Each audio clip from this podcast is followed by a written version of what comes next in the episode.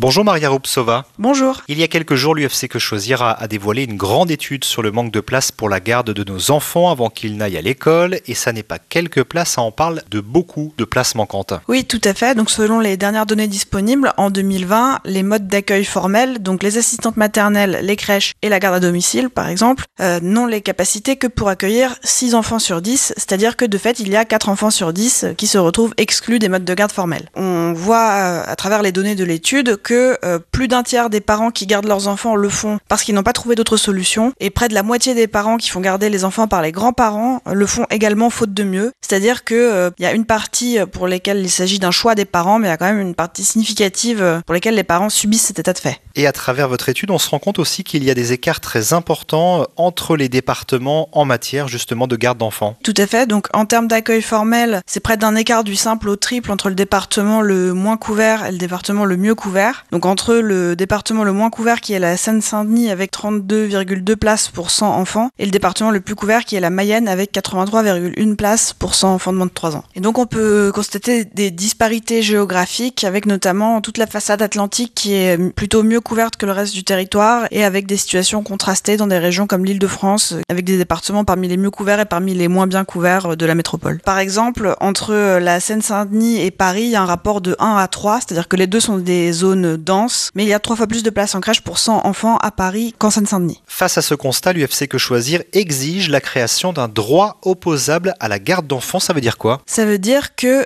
tout parent qui ne trouverait pas de mode de garde aurait des voies de recours pour exiger des autorités qu'elles lui trouvent une place. Donc ça peut être l'État ou les autorités locales ou euh, la CAF, parce que euh, pour les familles, ne pas avoir de mode de garde, c'est euh, être confronté à des graves problèmes de type ne pas pouvoir retourner travailler. Et donc nous, ce qu'on veut, c'est que ce soit un droit garanti par les institutions de pouvoir trouver un mode de garde. Le manque de solutions de garde pour nos enfants de moins de 3 ans, l'étude complète de l'UFC Que Choisir est disponible en ligne sur le site internet de l'association.